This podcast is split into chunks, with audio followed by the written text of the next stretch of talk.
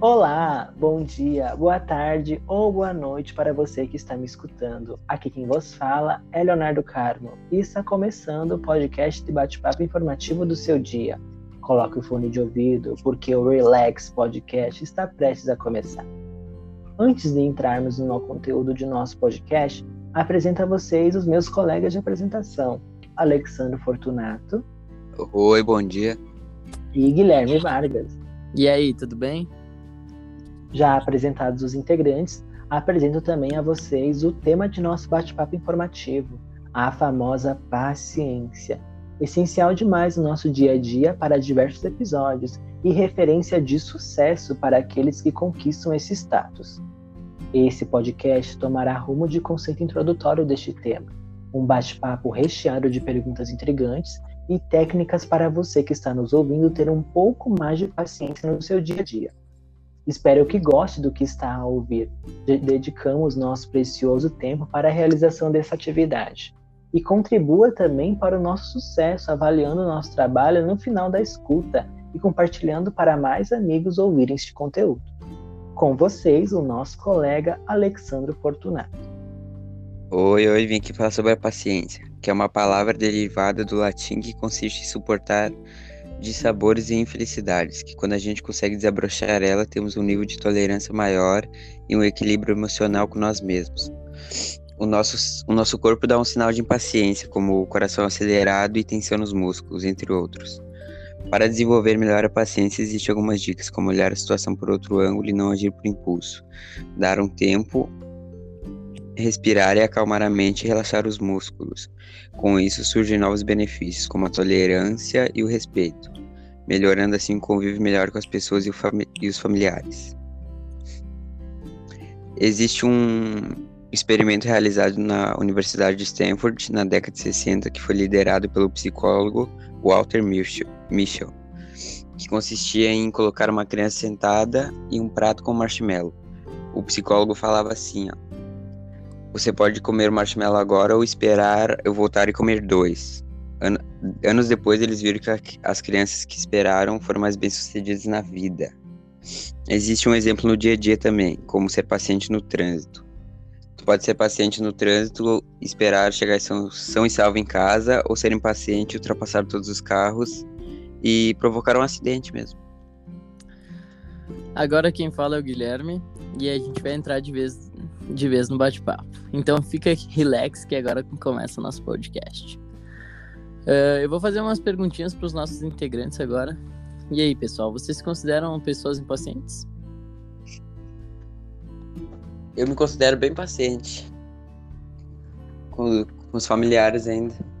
Sou bem calmo. Já tolerar eu... bastante eu sou aquela pessoa que, quando o negócio não está funcionando do meu jeito, quando eu vejo que está desastroso ou bagunçado, eu perco sim o controle. Confesso isso para vocês. Eu, eu demonstro ser uma pessoa equilibrada, mas é porque eu seguro bem as amarras da, da tentação. Mas, na verdade, eu sou bem impaciente, sim. Se eu perder esse equilíbrio, se eu desequilibrar a gangorra, sério, o negócio pega fogo.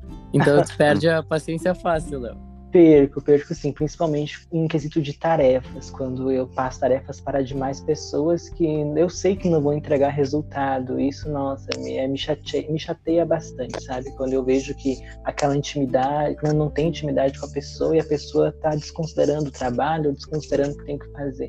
Simplesmente não faz nada, sério, isso me irrita muito. Uh, mas vocês já fizeram alguma besteira por falta de paciência, assim, no dia a dia? Alguma besteira? Eu já, eu já taquei o celular na parede quando eu me irritei com o jogo. E eu, eu já quebrei um, um, copo na parede, discutindo com meu namorado para não descontar aquela raiva física, né? Eu acabei descontando no copo, tacando na parede. Fez até um buraquinho na parede. Os vizinhos acharam que estava acontecendo um alvoroço aqui, né? Mas não, foi só um, um desconto de raiva num copo. É, eu acho que a gente sempre, né? Um dia pelo menos a gente vai estar impaciente, não. Não tem como ser todos os dias perfeitos, né?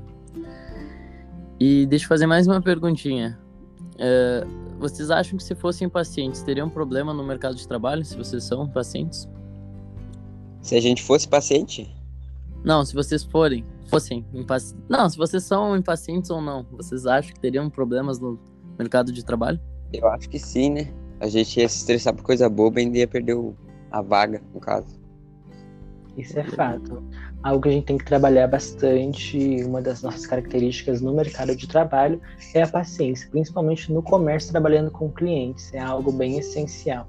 Eu nunca aconteceu um episódio de algum cliente estressado chegar e descontar aquela raiva em mim, mas já vi colegas de trabalho que, enfim, receberam clientes que não eram tão bons assim da cara e acabaram descontando aquela impaciência, aquela raiva que tinham do produto ou de alguma desconsideração com outro colega em, em outros colegas de trabalho. Que é um negócio totalmente horrível, né? A pessoa já chega assim totalmente pilhada, impaciente e quem acaba sofrendo é o funcionário. É algo muito chato e é algo muito importante também. Se você não for equilibrado, se você não tiver paciência, você vai se comparar aquele cliente desequilibrado e impaciente. Então, sim, é muito importante você ter paciência no trabalho, não só no seu quesito social, quanto também no seu quesito profissional, porque isso vai te ajudar bastante a superar desafios e todas as outras coisas. É, eu concordo plenamente. Isso é chato tanto para o consumidor, né? E como para o funcionário, né? Quando Verdade. os dois têm paciência, isso é, é algo até chato. feio de se ver.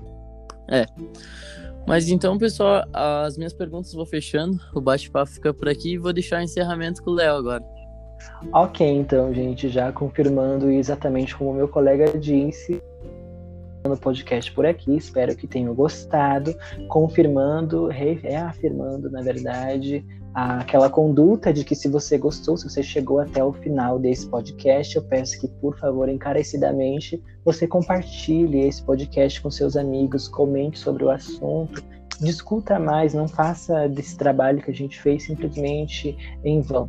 Compartilhe essa ideia, instigue e também, se quiser, se possível, para ajudar a gente, leia o nosso artigo e compartilhe esse podcast para mais amigos ouvirem também. Vou ficando por aqui dou as minhas meus adeus. Leonardo do Carmo. E é isso aí. Tchau, tchau aqui de mim. Eu, eu queria agradecer também pelo pessoal que ficou esses minutos nos escutando. E também me despeço dando tchau. Tchau.